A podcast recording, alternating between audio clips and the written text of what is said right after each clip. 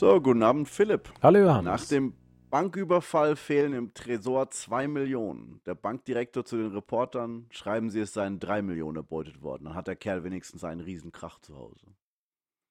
Hä?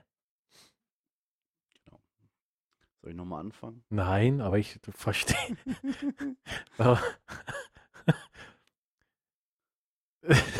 Ich verstehe. Tatsächlich habe ich dir gerade einen Witz erzählt, den du nicht mehr Ich verstehe nicht. Ich verstehe den Witz nicht. Was ist Im daran lustig? Tresor fehlen 2 Millionen. Ja, ja, ist mir schon klar. Und dann soll er Der schreiben. Bankdirektor sagt, er soll 3 Millionen erbeutet haben, damit die Ehefrau daheim in der Zeitung das liest und denkt, ja, wie, was hat denn der mit der 1 Million gemacht? Ja, keine, kein Mensch liest ja mehr Zeitung. Und da sind wir auch Ach schon ja. beim Thema. Wow, was, wow. Hast du es Jetzt hast gesehen? du mich aber überrascht. Zweimal ja. weggeduckt. Ja, ja, ich sehe schon. Ja, aber Denn unser Thema heute ist. ja, das, der Wert des Journalismus. Jetzt mal im leid, Ernst. Ich muss immer ein bisschen, ein bisschen husten hier. Ich habe eine, N, einen NCC, einen Non-Corona-Cough. Mhm. Ähm, das ist gerade ein bisschen nervig. Ja, Der Wert des Journalismus. ich werde dich einfach Thema. noch häufiger rausschneiden müssen, Johannes. Okay. So wie ich sonst schon tue. Ja, ja. Also jedes Mal, wenn ich Gefahr laufe, lustig zu werden. Ja, also es geht um den Wert des Journalismus, beziehungsweise darum, inwieweit dieser ähm, sich verändert hat im Laufe der Zeit, insbesondere unter dem Blick darauf, wie sich auch der Konsum des, der, der, der Nachrichten liefernden äh, äh, Menschen, ich tue es mal ganz groß ausführlich ausformulieren, äh, wie sich das eben verändert hat. Und gerade in den letzten Jahren, wo wir diesen, ja, ich, ich will immer nicht Nachrichten dazu sagen, aber es, es ist leider Gottes zur Nachricht geworden, dass, äh, dass ein Twitter-Feed ausreicht, um eine Nachricht zu produzieren. Aber genau diese, diese sozialen Netzwerke haben sehr, sehr viel Einfluss darauf genommen, wie wir Nachrichten konsumieren. Und wir haben uns gedacht, wir machen das mal zum Thema. Ähm, auch im Hinblick auf uns selbst, weil ich kann von mir sagen, ich habe vor zwölf Jahren deutlich anders Nachrichten konsumiert, wie ich es heute tue. Das ist absolut richtig. Ähm, vor zwölf Jahren ist eine, eine komische Zeitspanne. Warum hast du zwölf genommen und nicht zehn? Ähm, gute Frage. Ich habe jetzt einfach was, ich wollte, ähm, vom, vom Bauchgefühl her wollte ich in die Nullerjahre rein. Und, Also und mit zwölf zehn Jahren wäre bis ich, 2009. ja, ja, und mit zehn Jahren wäre ich ja in 2011 gewesen. Ich hätte auch Ja, 15 stimmt, Jahren sagen können. Hm. Also halt seit der, äh, seit dieser etwas neueren Zeitrechnung, formulieren wir es mal so. Ja, ich musste jetzt ein bisschen zurückdenken, weil es war noch bei mir sehr, sehr, also es ist ja wieder alles hier sehr subjektiv, muss man ja auch ganz klar sagen. Ähm, äh, in den Nullerjahren. Ich habe mein Studium beendet 2006 und damals, besonders in den Anfängen, war es noch so, dass ich meine E-Mails gecheckt habe im, in der Unibücherei. Da hatte ich Internet noch gar nicht so und da, da stand es auch gar nicht zur Frage, dass ich dann in irgendeiner Form mir online mal die, die Nachrichten reinknalle. Mit meinem Nokia-Handy noch. Oder so. Also das war schon eine ganz andere, wirklich komplett andere Sache, muss man echt sagen. Ja, wer hat, also ganz ehrlich, mit meinen ersten vier oder fünf Handys habe ich mit Sicherheit keine Nachrichten konsumiert. Das, da waren die Nachrichten SMS auf meinem Handy von anderen Menschen. Aber dass du jetzt sagen könntest, ein Journalist hat sich hingesetzt und hat sich die Mühe gemacht, zu versuchen, mir eine Nachricht darzulegen, nein. Zu dem damaligen Zeitpunkt hatte ich noch ähm, Zeitschriften zu Hause, die ich regelmäßig abonniert hatte, jeden Monat, ähm, um, um mich zu informieren. Und, und, und wir hatten eine Tageszeitung, die ich gelesen habe. Ich muss dazu echt sagen, zu der Zeit, zu dem Zeitpunkt oder zu der Zeit habe ich so gut wie gar keine Nachrichten gelesen. Also da war ich, ja, ich war als Student. Ich hatte Spaß. Ich habe, ich erinnere mich auch, dass ich den, den, den Krisencrash 2008, der, der Credit Crunch, Den Krisencrash? den, den Krisencrash, den habe ich gar nicht so miterlebt. Muss ich ganz ehrlich gestehen, weil lang einem nackten Mann in die Tasche, ich hatte ja Mhm. nichts. Also insofern hat mich das auch tangiert, weil 100% von Null sind immer noch Hm. Null. Ja, ich kann ja mal ganz kurz, ähm, einfach auch um so ein bisschen den, den Zeitstrahl zu machen. Ähm, Mhm. äh, ich habe da zu der, zu, der, zu den Nachrichten, zu der Presse eine ganz besondere Verbindung, weil ich ja selbst schreibende Zunft mal eine Zeit lang war. Ehrlicherweise nur als freier Journalist und auch nur und ausschließlich in der Sportredaktion. Aber ähm, ich habe über viele Jahre, also sieben oder acht Jahre, eben jede Woche dabei geholfen, eine Zeitungsseite zu füllen. Wie bist du dazu eigentlich gekommen? Ähm, das war zu dieser ganz furchtbaren Zeit, wo ich nicht wusste, was ich tun soll. Da war ich so um die 16. Ähm, und dann habe ich über vier, fünf Ecken ähm, ein Praktikum für eine Woche machen dürfen ähm, bei der lokalen Zeitung. Und dort habe ich dann einen ähm, Jungjournalisten kennengelernt, der fürs Wochenende jemanden gebraucht hat, der ihm dabei unterstützt, die Seite zu machen. Weil sich gezeigt hat, dass es eben alleine sehr, sehr schwer ist, so eine Seite komplett zu schaffen. Da ging es vor allem darum, ähm, wie macht man die kleineren Spielberichte. Und das Mhm. war dann ein Job, den ich bekommen habe, weil ich war Fußball interessiert und ich hatte Bock drauf. Auch wenn ich eineinhalb Stunden mit Bus und Strabber bis zur Redaktion fahren musste. Ach ja, Das stimmt. habe ich, aber habe ich halt gemacht. Und wenn man in so einer Redaktion arbeitet, kommt man halt mit ganz vielen Ressorts auch in Verbindung. Und ähm, das war immer sehr, sehr spannend, wie die da oben so gearbeitet haben. Und auch wenn es eine kleinere Lokalzeitung hier in Würzburg war, das war eine große, oder was heißt war, es ist auch heute noch eine große Redaktion. Das Gebäude existiert ja noch. Ähm, die Auflagen sind nur kleiner geworden. Mhm. Ja, absolut. Und das war eigentlich so bei mir der Starting Point, wo ich halt einfach so mich echt ey, angefangen habe, wirklich auch dafür zu interessieren und habe auch die Zeitungen dann gelesen und ähm, äh, hast dich natürlich auch mit Sachen beschäftigt, wie, wie, ist, ein, wie ist eine Seite aufgebaut. Ähm, das, weil du halt diese, diesen ganzen Fachjargon mitbekommen hast, dass in der Mitte der Aufmacher steht und rechts oben ist der Eckenbrüller. Und dann gab es eben für verschiedene Arten, wie du Überschriften gestaltet hast, ähm, gab es Bezeichnungen und dann, ja, es, lustig, aber ich habe schon wieder vergessen, es gab eine Sache, die macht man nicht, es war irgend so ein Absatz.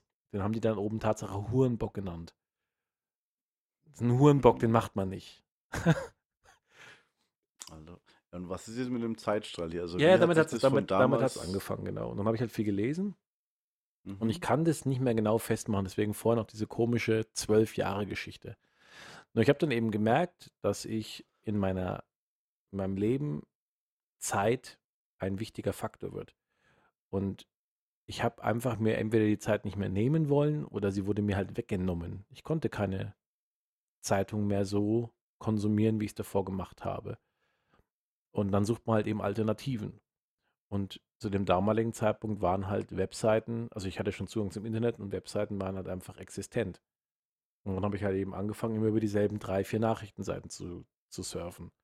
Das war damals, glaube ich, sogar der, äh, der Stern, der Spiegel und der Fokus habe ich immer gemacht. Ja, Ich habe immer noch Spiegel Online gelesen. Mhm. Da mochte ich die Aufmachung am meisten, weil Ja. ich grundsätzlich sehr, sehr langsame Internetverbindungen hatte und da musste man nur eine Seite aufbauen und runterscrollen. Ja. Das war das Einfachste. Alles andere, da musste man immer so viel rumklicken. Aber ja, ja, so, so ungefähr fing das bei mir auch an. Ich glaube, die erste nach, die erste äh, Zeitung, die ich tatsächlich regelmäßig konsumiert habe, war der Spiegel Online. Mhm. Also ich habe, ich war selber nie Zeitungsleser. Muss ich echt, echt sagen. Nie wirklich Zeitung gelesen. Na, als wir noch eine zu Hause haben, wir das schon gemacht. Und wir haben es dann irgendwann abbestellt. Und es lag auch einfach daran, weil es wirklich dann echt nur noch besseres Gemüsepapier war für die Biotonne. Also es war einfach so, wir haben es nicht mehr, wir haben es einfach auch nicht die Zeit dafür gehabt oder uns, wir haben es uns halt auch nicht genommen. Das war natürlich auch unser Fehler, aber damit fing es eigentlich an. Und, wenn, und das ist eigentlich jetzt auch so ein bisschen dann der Einstieg in unser Thema. Ähm, früher war die Journalie für mich aus meiner Perspektive so ein Stückchen der Elfenbeinturm. Die Leute waren in ihren großen Redaktionen gesessen, haben ganz geheime Zugänge gehabt, haben Recherchen gemacht und haben halt Alltagsnachrichten dargelegt oder äh, Reportagen aufgearbeitet und so weiter. Und immer mehr, also es war immer, also für mich war das damals ganz großartig, wie äh, und auch mys mysteriös, wie das stattgefunden hat. Und die sind ein Stück weit dann entzaubert worden, weil sie viele Sachen nicht mehr abbilden konnten, die andere Medien eben in der Lage waren abzubilden. Also zumindest ging es mir so.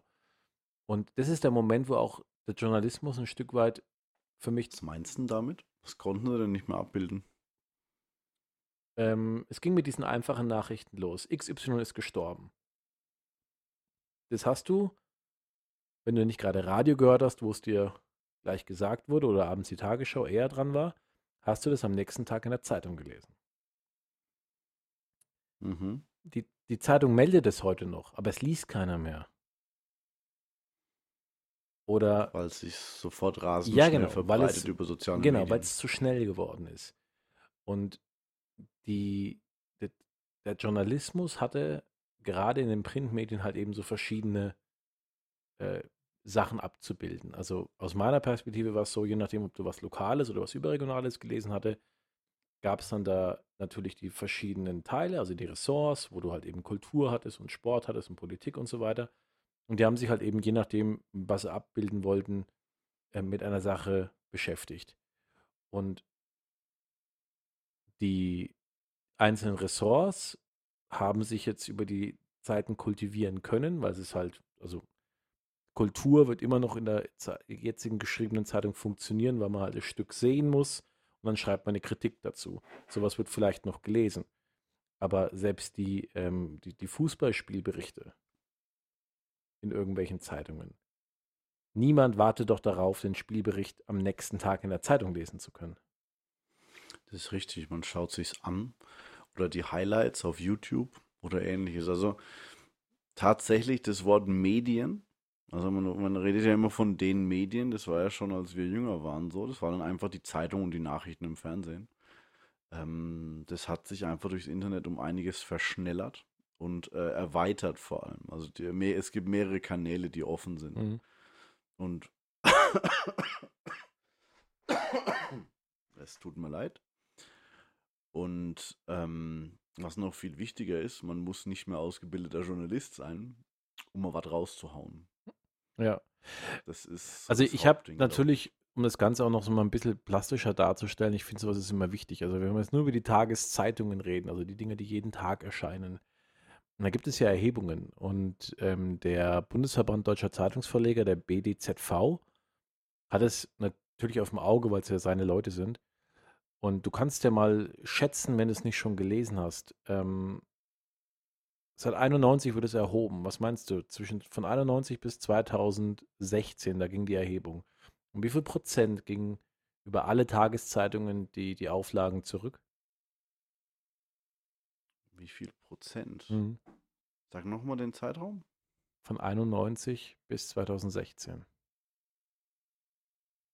91 bis 2016, also ein ziemlich weites Stück. Mhm. Also ich bin der Meinung, wir sind über der Hälfte. Ich sage jetzt einfach mal 60, 70 Prozent. Kann Ja, man schon vorstellen. ganz so viel ist es, ist es nicht, es sind, aber es sind 44 Prozent und zwar über den ganzen Markt. Und da erkennst du halt auch, ähm, so eine Zeitung wie die Bild hat natürlich weniger rückläufige Auflagen, weil die Bild ähm, die ist ja, war ja schon immer, eigentlich war die Bild schon Twitter, bevor es Twitter gab. Da ging es Ja. da ging's ja, das war ja ein ganz schnelles Blatt, das hat man früher auf der Toilette gelesen oder was weiß ich wo. Ähm, die haben, Ja, und es ging nicht um Aktualität, sondern darum, den Shock Value, was Genau. jetzt schon wieder sagen. also äh, die haben natürlich weniger eingebüßt. Es gibt aber durchaus Zeitungen, die hatten, die haben 70 Prozent Rückgang, die gibt es jetzt auch nicht mehr. Mhm. Und ähm, das zeigt einfach, dass das auch, also dass sowohl ähm, sich der Konsum verändert hat, einf- einfach aber auch, dass die ähm, Journalie hier nicht mehr gefragt ist, ähm, weil, sie es, weil sie einfach auch nicht mehr gut darin ist, es zu, äh, äh, sich dagegen anzukämpfen, was der Markt noch an Alternativen bietet, weil wir haben ja einen recht großen Markt mit vielen Möglichkeiten zu substituieren. Mhm. Und warum sollte ich mir eine Tageszeitung holen, wenn ich abends vorm Bett gehen noch schnell über meine, meine äh, Spiegel Online-App drüber surfen kann? Und wenn ich, wenn ich richtig Bock habe, zahle ich noch 5 Euro im Monat und habe den Spiegel Online Plus Account und dann bekomme ich das auch. 5 Euro? ja, ich sag halt, ich habe jetzt irgendeine Zahl gesagt. Ich weiß nicht, was das kostet. Okay, das sind, ich glaube, es waren 21,99. Mhm. Ich finde das teuer, deswegen habe ich das nicht. Ich habe es mal überlegt, Mhm. Aber ich fand es teuer. Und da ist, ist glaube ich, der Krux der ganzen Geschichte. Weil wir haben uns gefragt, der Wert des Journalismus. Wie viel Geld würden wir denn ausgeben, Mhm. um gute, äh, gut recherchierte und auch aktuelle unparteiische Nachrichten zu konsumieren? Und ich glaube, die Frage hierbei ist auch tatsächlich, wie viel sind man im, ist man im Durchschnitt bereit dafür zu bezahlen? Darf ich dazu noch einen kleinen Haken schlagen? Klar. Ähm, der Journalismus ist da für mich nur ein Teilstück. Denn es ist eine Grundsatzfrage, finde ich, geworden in unserer Gesellschaft mit der Frage danach, wie viel bin ich bereit für eine Sache aufzubringen, die in Anführungszeichen ja sowieso zugänglich ist. Es fing ganz, ganz früh, Ende der 90er an mit Musik, wo wir noch diese, diese, diese Tauschbörsen hatten, die so semi-legal eine Zeit lang waren, dann waren sie tatsächlich verboten. Ähm, da hat schon der Wert von, von Musik irrsinnig an, der Wert von Musik, meinst Napster ja genau, und so. der hat, Und EMU. Genau. Die Zugänglichkeit war plötzlich da. Und urplötzlich war es nicht mehr, wenn ich die CD nicht habe, kann ich es nicht hören. Sondern das Hm. Prinzip war so, wenn ich, wenn ich nur lange genug im Internet suche, dann habe ich es sofort zu Hause. Und das ist, das war für mich so ein Startschuss, weil dieses Gefühl der Zugänglichkeit und des, des sofortigen Erwerbes ist etwas, was halt auch dem Journalismus extrem wehtut.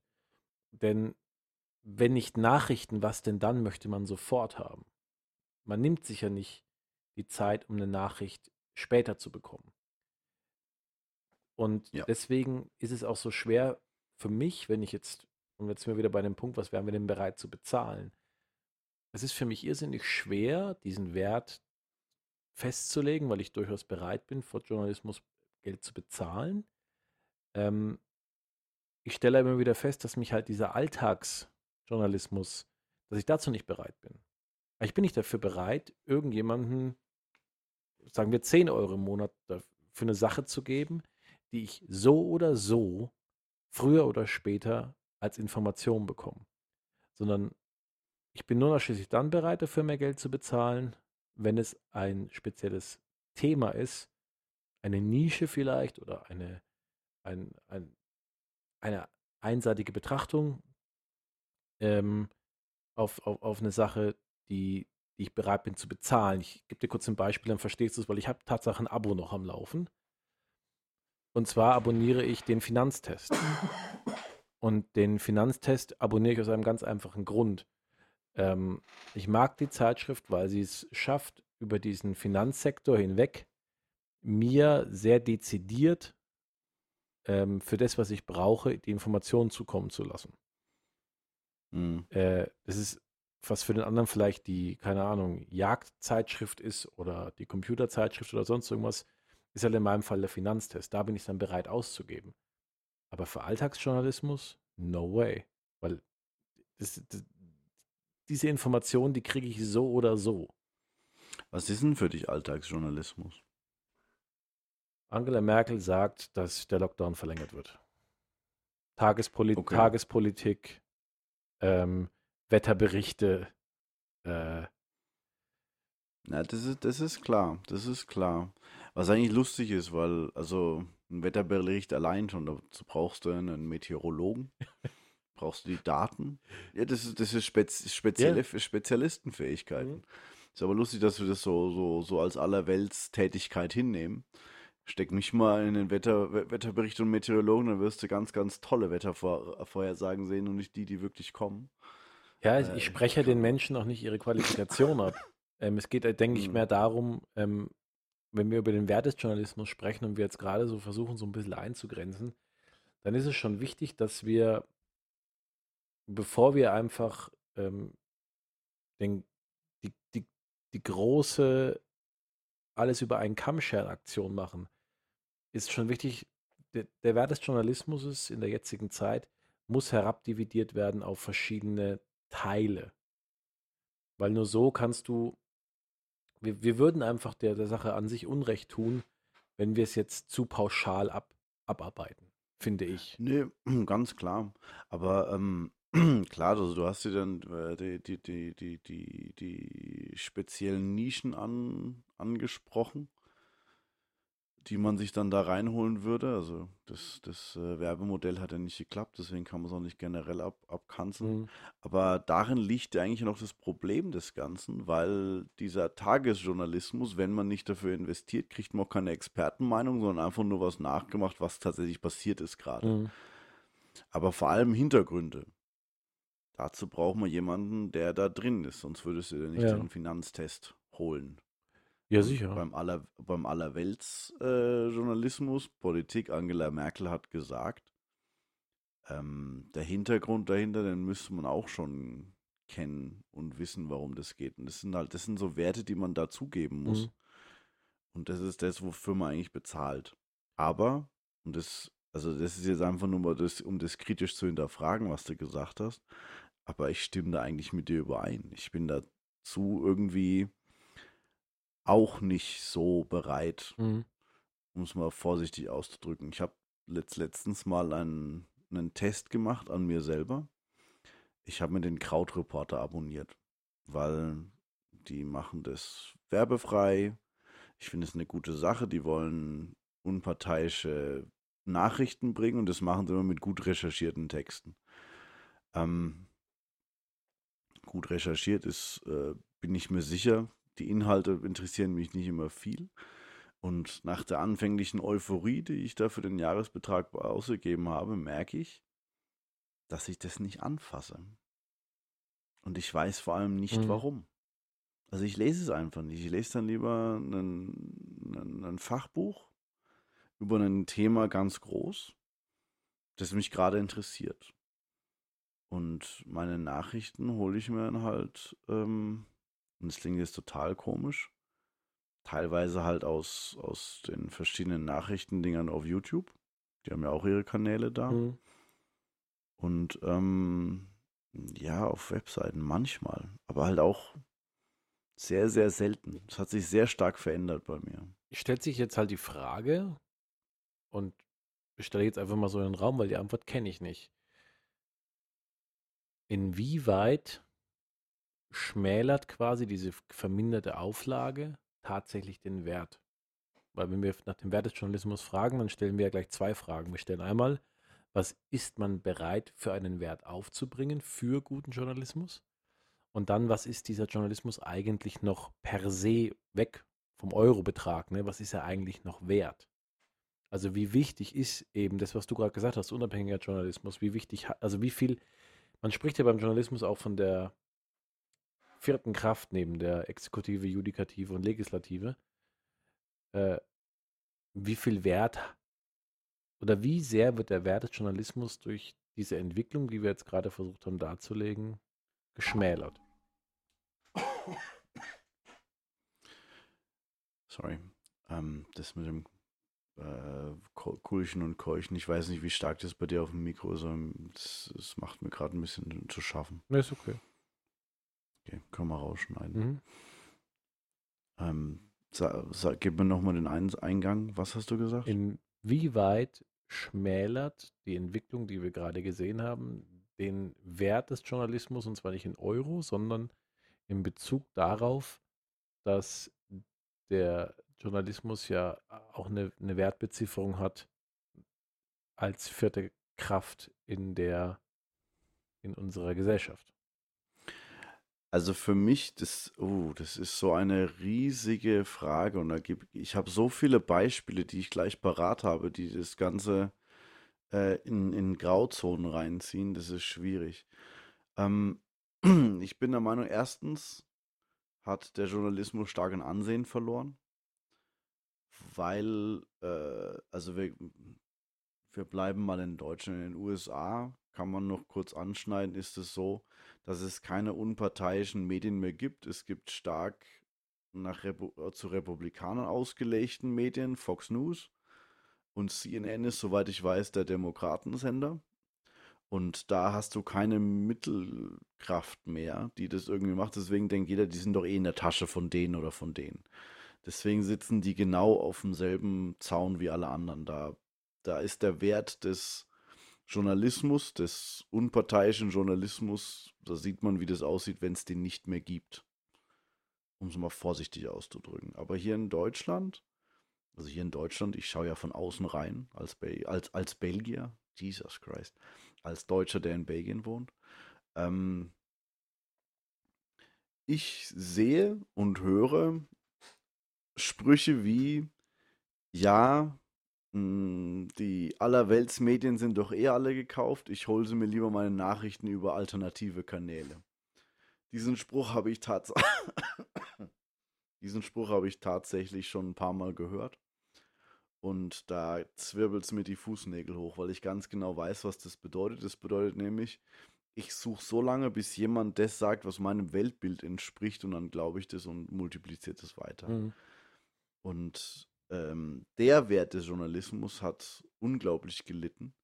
Und wenn man es nicht schafft und soziale Medien kämpfen da gerade aktiv dagegen, ähm, wenn man da nicht gegenhält mit guten, fundierten Berichten und Aufklärungen, dann wird es immer schlimmer. Und die sozialen Medien äh, und die Algorithmen, die sie nutzen, wirken dem natürlich entgegen. Mhm. Also ich sage natürlich, äh, Algorithmen sind dazu da, dass die Leute immer weiter auf der Plattform bleiben und immer weiter klicken und klicken und klicken und damit ihre Einnahmen immer höher kriegen, weil für, jeder, für jeden Klick so in der Richtung. Und ähm, dementsprechend ist das, eine, ist das ein echtes Problem. Mhm. Und da ist der Wertejournalismus für mich äh, unglaublich riesig, weil was bringen denn Expertenmeinungen was, wenn jeder Honk von der nächsten Ecke sagt, nee, das stimmt nicht. Und das ist meine Meinung und der dann irgendwelches pseudo-intellektuelle Geschmal loslässt, das sich einigermaßen hübsch anhört für Leute, die das gerne hören wollen. Und dann hast du eine verschiedene Schichten, die einfach dann sich einfach nur noch anmaulen und sich eh nicht mehr gegenseitig mhm. glauben. Also prinzipiell sehe ich das ähnlich. Ähm, ich bin mir noch nicht so sicher darüber, ob man einfach sagen kann, ähm, dass der Wert, der dahinter steckt, nicht gemindert ist. Ähm, weil ich habe so, also ich, ich würde das zweierlei betrachten. Aus meiner Perspektive war dieser unabhängige, dieser, dieser objektive, vor allem Journalismus, noch nie wichtiger. Ich glaube, wir leben in einer Zeit, in der es noch nie wichtiger war, dass Menschen als Journalisten arbeiten, die unvoreingenommen und mit einem gewissen äh, Background-Wissen, egal in welchem Ressort sie jetzt arbeiten, an eine Sache herangehen. Also jetzt, ich muss jetzt nicht unbedingt Whistleblowing sein. Mir reicht es ja schon völlig aus, ähm, dass man jemanden hat, der an eine Sachlage, in der er sich auskennt, als Journalist objektiv rangeht und mit jedem Ausgang seiner Recherche zufrieden ist.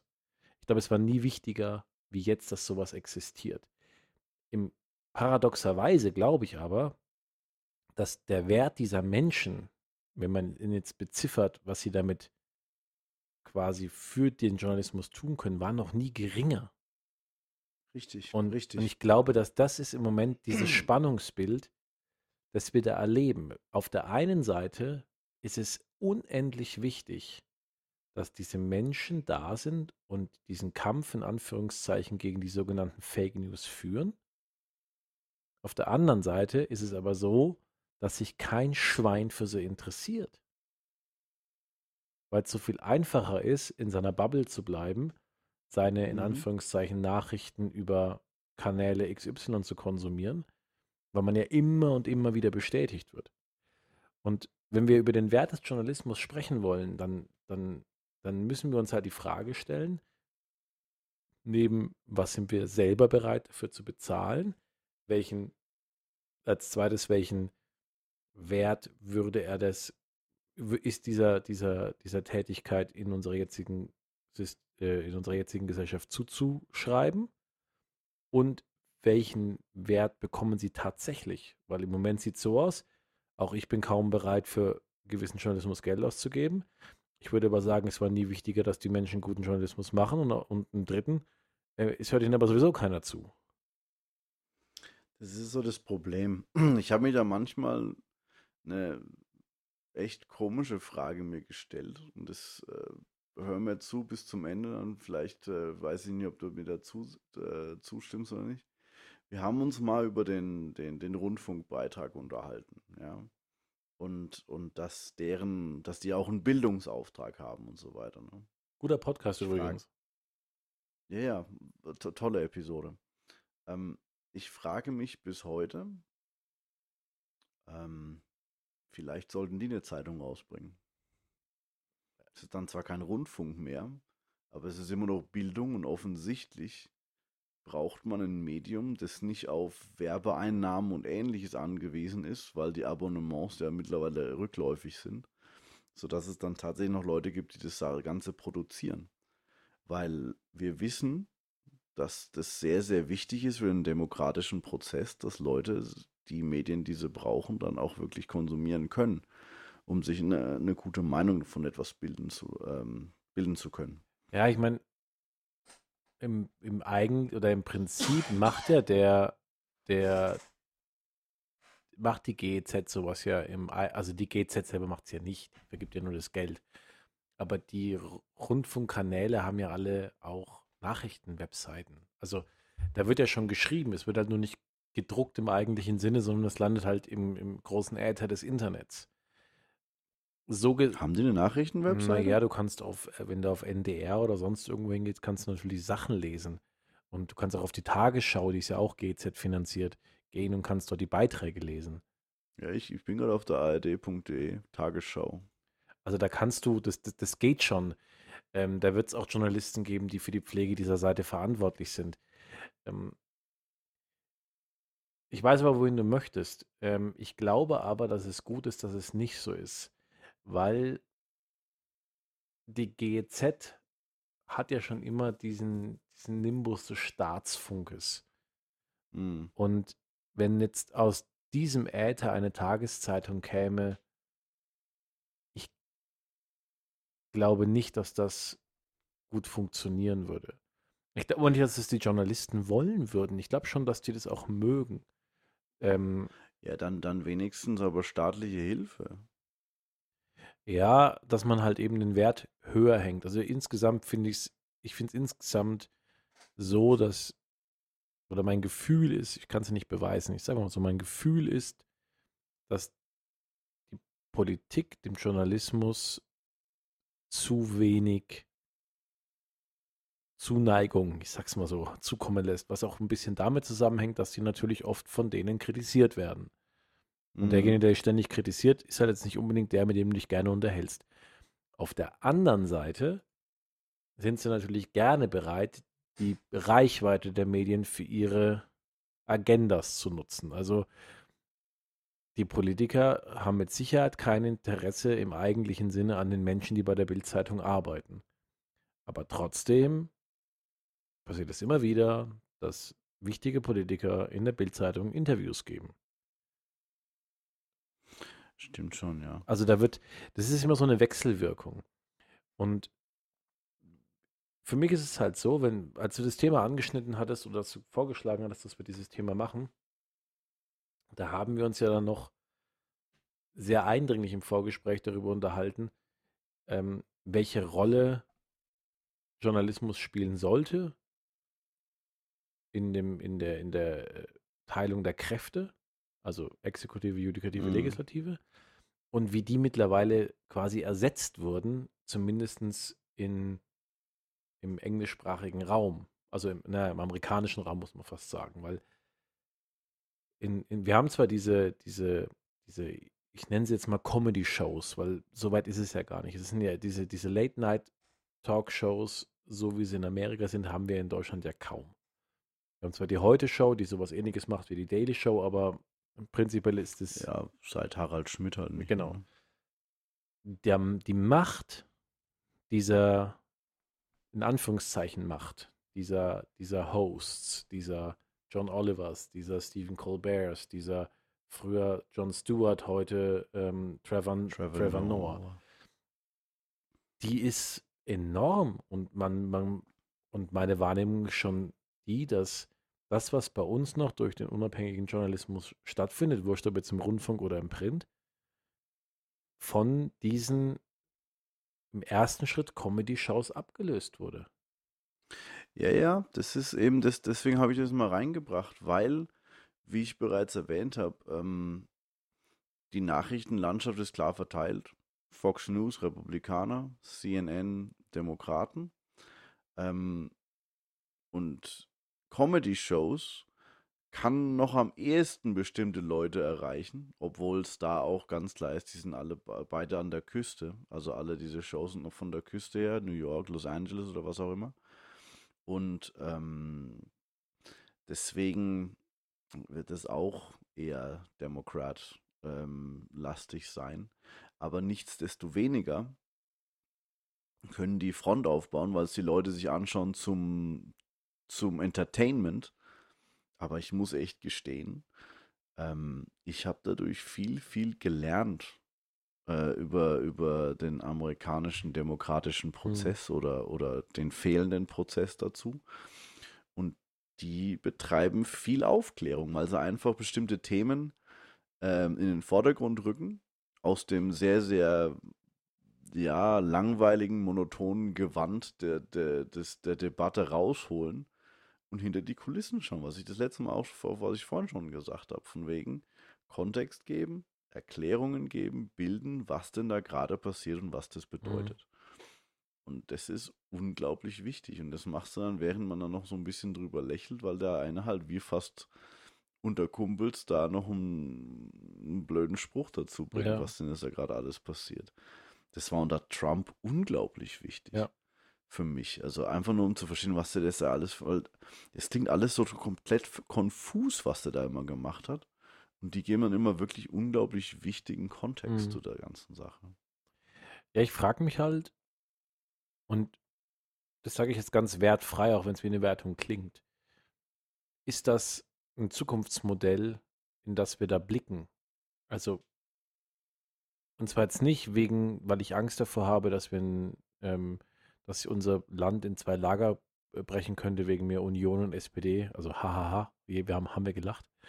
Ähm, und dann tun die eine noch in die eine Richtung berichten und die andere in die andere Richtung. Davor habe ich überhaupt keine Angst. Ich könnte mir aber vorstellen, dass, weil aus meiner Perspektive der, der Journalismus sich eben in so einer ganz schwierigen Situation befindet, dass er nicht Fisch, nicht Fleisch ist, äh, dass auch, dass ein ähnliches, dass ein ähnlicher Moment bei uns passieren kann. Ich meine, du, es passiert doch. Ja, es ist ja schon da. Und wir müssen uns auch die Frage stellen, und das, ist, das hat jetzt mit dem Journalismus nicht so viel zu tun, aber es ist in so einem Prinzip die gleiche Gegenbewegung. Ähm, wir haben im Europaparlament aus deutscher Perspektive zwei, nee, sogar drei Abgeordnete der Partei Die Partei sitzen, die offenkundig eine Satirepartei ist. Die, die haben jetzt das dritte Mal in Folge einen Auftrag bekommen, ähm, Anteile unserer Bevölkerung im Europaparlament zu vertreten. Also da, mhm. da sitzt ein ehemaliger Titanic, also eigentlich ein Journalist, ne? Sonneborn ist ein Journalist gewesen, ehemaliger Titanic-Chefredakteur, sitzt im Europaparlament als Abgeordneter und macht da Politik und ist in Anführungszeichen ehemaliger Satire-Journalist. Weil die mhm. Menschen und großer oder ein Teil der Menschen sich quasi davon besser vertreten fühlen. Und es kann jetzt nun, keine Ahnung, das Streichholz im Dunkeln sein und ich kann der Sache auch zu viel beimessen, aber es ist halt, finde ich, eine, eine Bewegung, ein Prozess. Und die Frage ist, wohin, bis, wo, bis wohin der Prozess noch geht. Ich meine, dass die, dass die Printzeitung irgendwann vor die Hunde geht, ist wahrscheinlich realistisch. Gibt den Menschen noch eine bessere Möglichkeit, die Zeitung zu lesen, ohne sie in der Hand zu halten, weil E-Paper ist halt einfach noch nicht das, was es ist. Wenn da mal irgendwann was kommt, was auch immer es sein mag, dann sind die wahrscheinlich wirklich endgültig tot. Und die Frage ist, wo willst, wo willst du hin? Oder wo will der Journalismus hin? Ich glaube, das wissen die gar nicht. Ich glaube nicht, dass die wissen, wo sie hinwollen. Das ist sehr, sehr gut möglich. Also, was ich glaube ich ähm, passieren muss, ist, dass der Journalismus verstehen muss, hm, also verstehen jetzt schon, aber was, was das Gegenrezept dazu ist, gegen diese sozialen Medien anzukämpfen. Und da muss.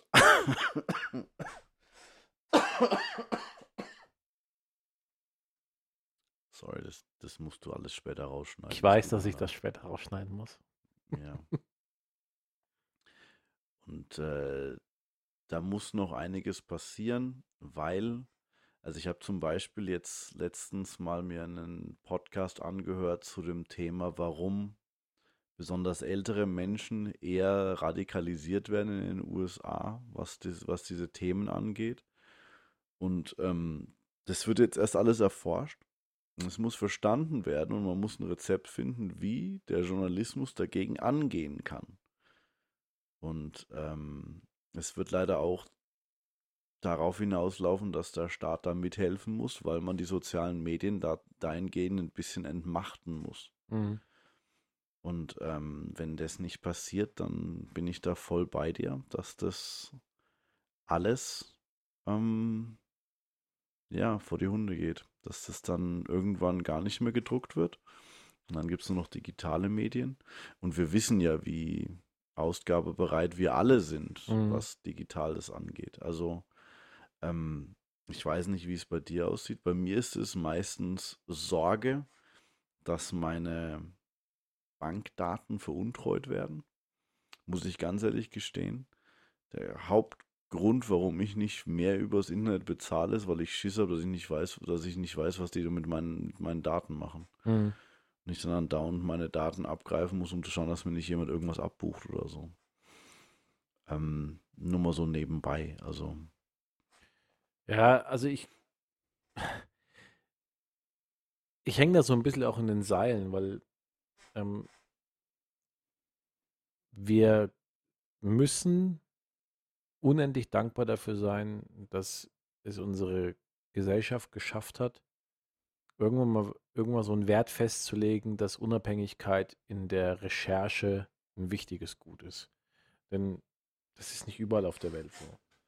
Und es, es tut mir ein Stückchen auch weh, wie, wie die Arbeit von diesen Journalisten quasi als selbstverständlich abgetan wird, ähnlich wie es mir weh tut, dass die Arbeit von Musikern, die jetzt nicht unbedingt in den Charts auf Nummer 1 stehen, abgetan wird.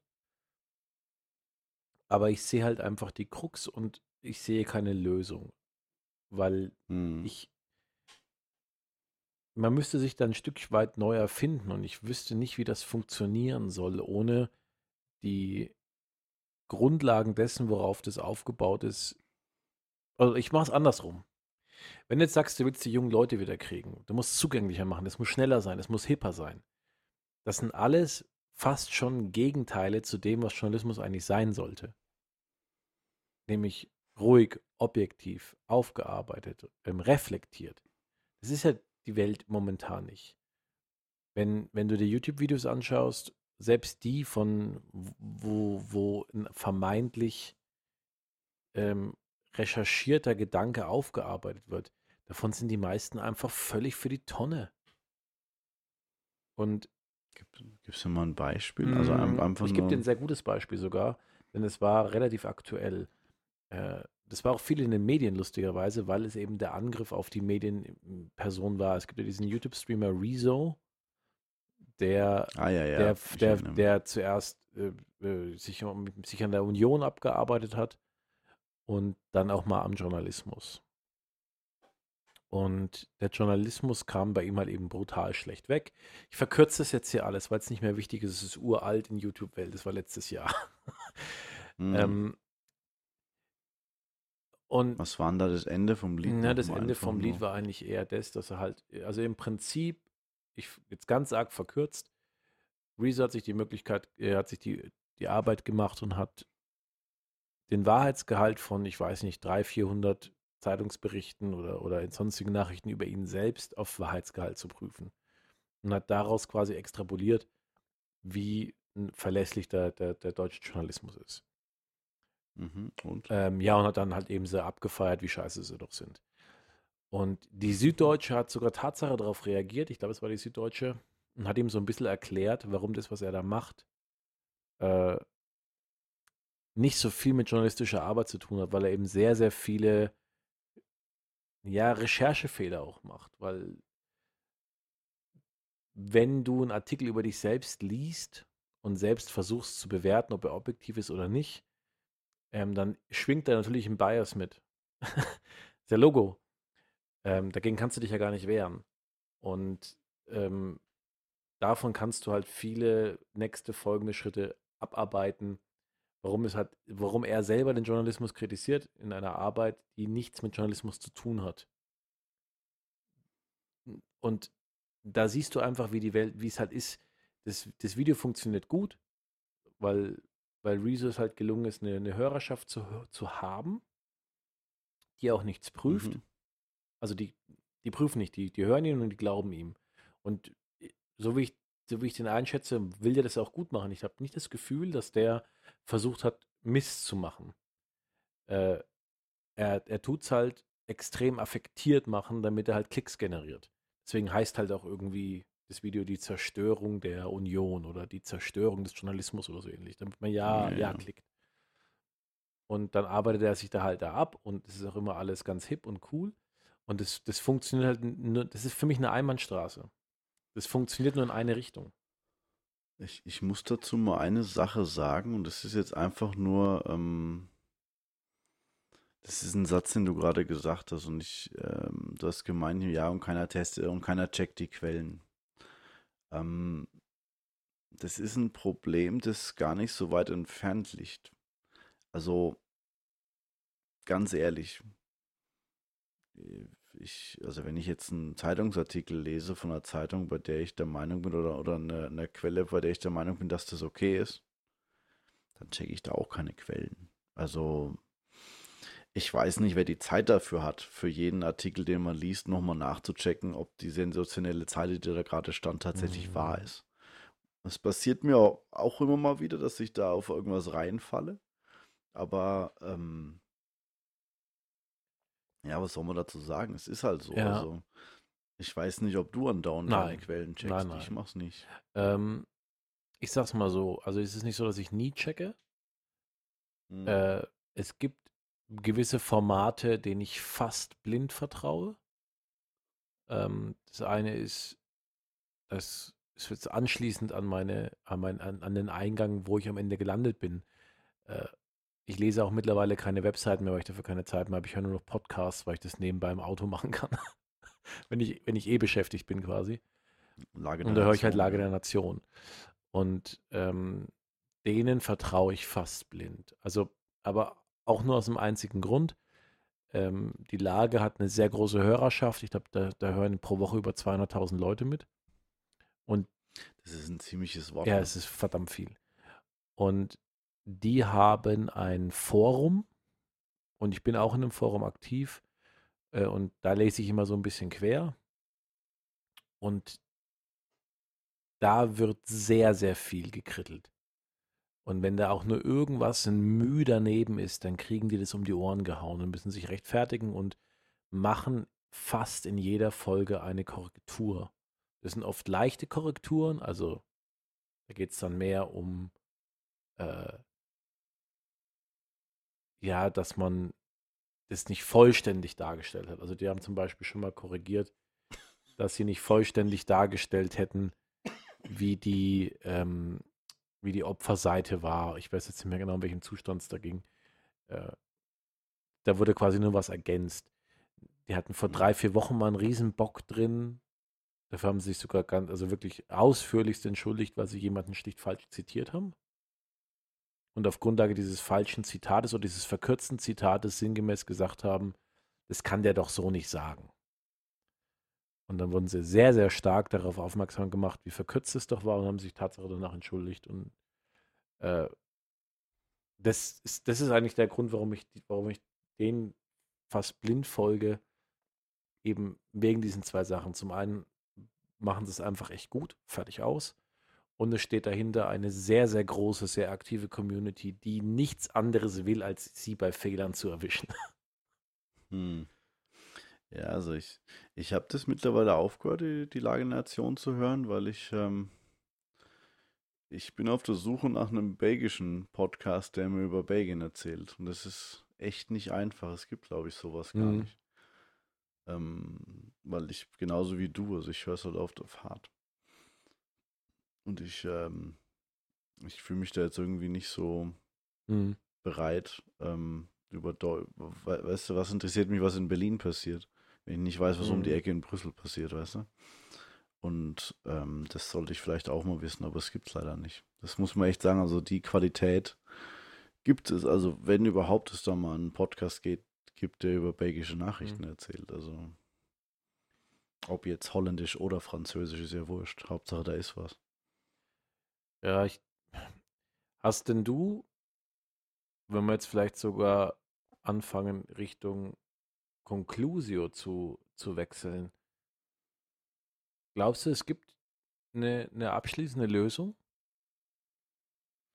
Ähm, also bestimmt, aber äh, eine Sache, die, bei der man sich sicher sein kann, ist, ist der Wandel.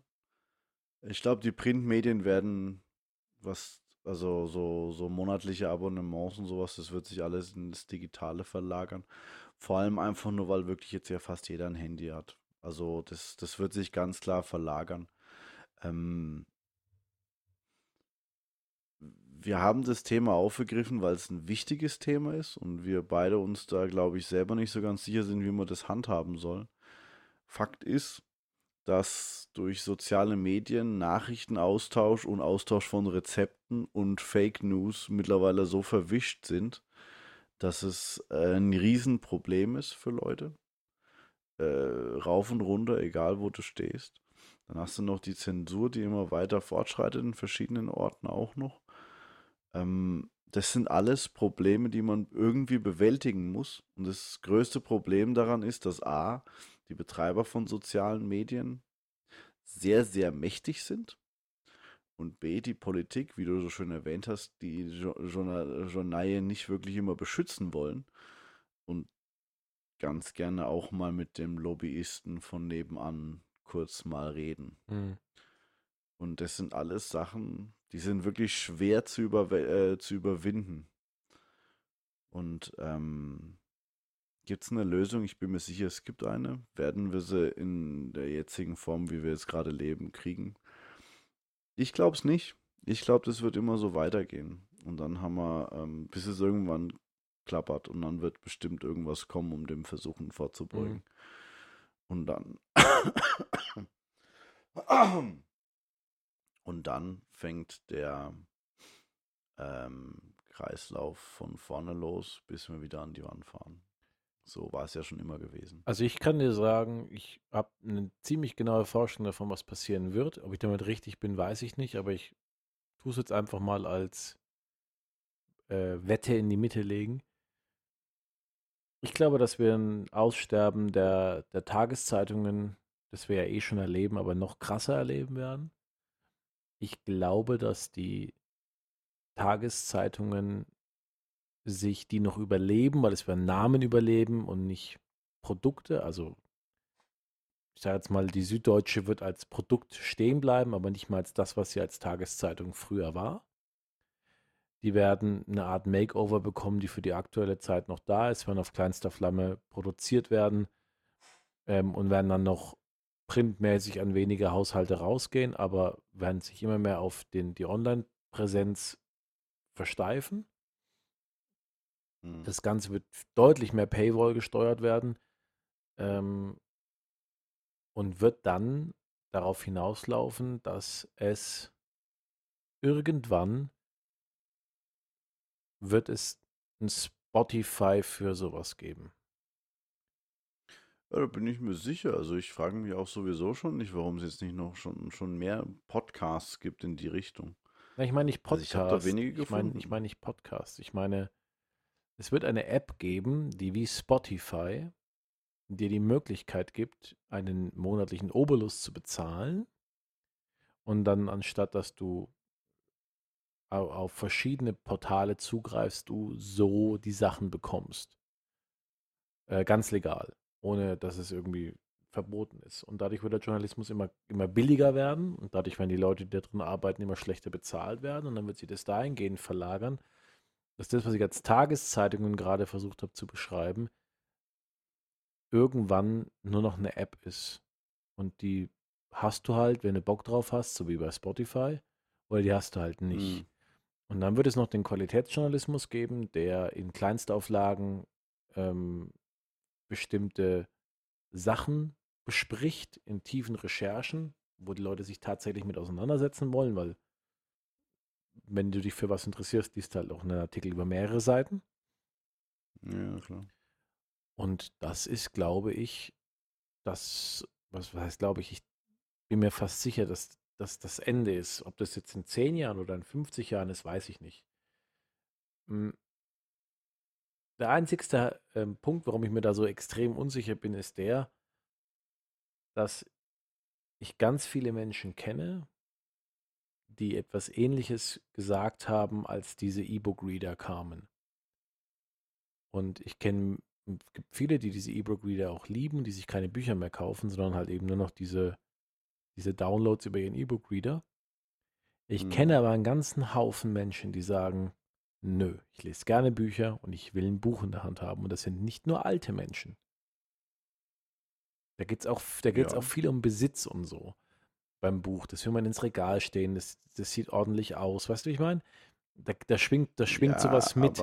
Ähm, ich weiß nicht, ob sowas für die Zeitungen adaptierbar sind, aber ich habe immer, ich, hab, ich war auch einer von denen, die dem Buch den Abgesang gegeben haben. Durch Hörbücher, die einfach gut produziert sind, durch diese E-Book-Reader. Ich, ich war mir eigentlich sicher, dass diese, dass, dass, dass das Buch irgendwann vor die Hunde geht. Aber irgendwie geht es nicht vor die Hunde. Das, wird, das sind Geschenke unterm Baum. Das sind, ich weiß auch nicht, irgendwie. Das sind aber zwei Paar Schuhe. Ja, ist es so? Glaubst du, dass es Tatsache ja, so ist? Ja, ja, der, der Grund, also das, das war mir schon von Anfang an klar. Aber das, das lag, kann man jetzt so einfach so daherreden. Ja, ich du? bin schlau. Ich habe mich, ja noch nie aus dem, ich hab mich da noch nie aus dem Fenster gelehnt. Aber ähm, ich habe einen Ehepartner. Äh, mein Ehepartner. Ich habe einen ich hab Ehepartner. Ja, ich möchte, ja, genau. dass dieser Satz ganz am Anfang des Podcasts wiederholt wird. Ich, ich, ich habe, habe, einen, einen Ehepartner. Ehepartner. Nee, meine, meine Frau ist da, ähm, die, die, die macht es nicht, die braucht ein Buch. Das ist für die einfach genau aus den Gründen. Und es ist nicht nur Besitz, es ist auch der Geruch von einem neuen Buch, das man aufmacht. Äh, darunter und der größte Unterschied ist, den ich da sehe, äh, ein gutes Buch liest du nochmal. Die beste Schlagzeile, die am 30. Januar rauskam, ja. Liest du doch nicht nochmal am 31. Januar 2025. Ja, hast du recht. Ähm, die Zeitung wird weggeschmissen oder wie du so schön am Anfang gesagt hast, als ähm, Biomüllauslage mhm. äh, mit in den Biomüll reingeschmissen und mehr nicht. Deswegen ist es sehr, sehr anders. Mhm. Sehr, sehr anders, weil das ist so Wegwerfkonsum, Nachrichten. Wohingegen ähm, ein Buch vor allem wenn es äh, äh, nicht, äh, nicht Non-Fiction ist, sondern Fiction, kann man das immer mal wieder rausholen. Mhm. Wenn man mal gerade Lust hat, es zu lesen, wenn es einem unglaublich gut gefallen hat. Also ich bin mir sicher, bei diesen ganz großen Hits wie Harry Potter oder, oder Herr der Ringe oder sowas, die liest man ja mehrmals. Also mhm. das, das, ist einfach so. Ich glaube, da ist ja, der große Unterschied. Insofern bleibe ich dabei. Ich denke, dass, dass diese Sachen passieren werden. Wann, Zeitspanne ist da immer schwierig. Und meine Hoffnung ist einfach die, dass der Journalismus, und da habe ich keinen Weg für ihn, ich hoffe einfach, dass, dass die Leute das hinbekommen, irgendwie ihre, weil die sind so wichtig. Es ist so wichtig, dass diese Menschen eine gute Arbeit machen. Und ich würde mir auch wünschen, dass sie dafür gut bezahlt werden, was sie leider gar nicht werden. Mal so als, das mal mhm. so als Side Note. Ähm, und ich, ich hoffe, dass es irgendwann jemand von diesen, von diesen Menschen, die in dieser Branche arbeiten, eine, eine fixe Idee haben, die zwei Sachen garantiert. Nämlich einmal, dass diese Menschen ihre Arbeit machen können und, und, und dafür ordentlich bezahlt werden. Und zum anderen, dass wir als Konsumenten in der Lage sind, also dass es ein Großteil der Konsumenten angesprochen werden können, die bereit sind, dafür Geld auszugeben. Und im Moment sehe ich das aber nicht. Und ich, ich kann nur hoffen, dass, dass, dass es, keine Ahnung, dass es da irgendwann mal jemanden gibt, der die, der die fixe Idee hat. Das wird sich zeigen. Da, das ist dann ein, ein Business Model mhm. away. Richtig, Aber ja. es wurde schon viel ausprobiert und äh, noch nichts gemacht. Aber ja, wichtiges Thema. Mhm. Das, das muss gelöst werden. Ansonsten haben wir eine sehr, sehr ungemütliche Zeit voraus. Bin ich mir recht sicher eigentlich. Jo. Mit diesem, ja, etwas erm äh, ernüchternden Schlusswort, hätte ich mal gesagt. Ach so, ernüchternd ist es gar nicht. Wir können, dadurch, dass wir über den Journalismus noch reden können, ist er ja noch da. Mhm. Wir, haben, wir haben ja den, wir haben ja noch nicht, ist, wir reden ja nicht darüber, wann wie kriegen wir ihn wieder, sondern wir reden ja mehr oder weniger darüber, welchen Wert hat er und wie können wir ihn retten. Mhm, ja. Stimmt. Aber in diesem Sinne, also ich bin gespannt, wohin die, weite, die Weiterreise geht mit dem Journalismus wie weit ich jetzt über mein Handy das Ganze noch lesen werde. Ähm, und wie es, wie es weiter ergeben ja. wird. Das sind so die Sachen, die, die, die da angesprochen werden müssen. Naja. Gut, Johannes, dann ähm, kann ich auf dem Weg dir eigentlich eine gute Besserung wünschen, dass du deinen, was war es, CCN? Nee, Non-Covid? NCC. Non-Covid-Cough. Ja, dass du dein, UNCC ist bald erwäh. ja, genau. Und euch da draußen natürlich auch, wenn ihr gesund seid, bitte bleibt. Wenn ihr krank seid, werdet bitte gesund. Kann es gar nicht oft genug sagen. Passt auf euch auf. Haltet euch an diese bekloppten Regeln, so bekloppt sie auch sind. Haltet euch dran und habt Spaß mit einem guten Podcast. So wie, so wie unserem. In, in diesem gut. Sinne, macht's gut. Hoch damit. Passt auf euch auf. Ciao.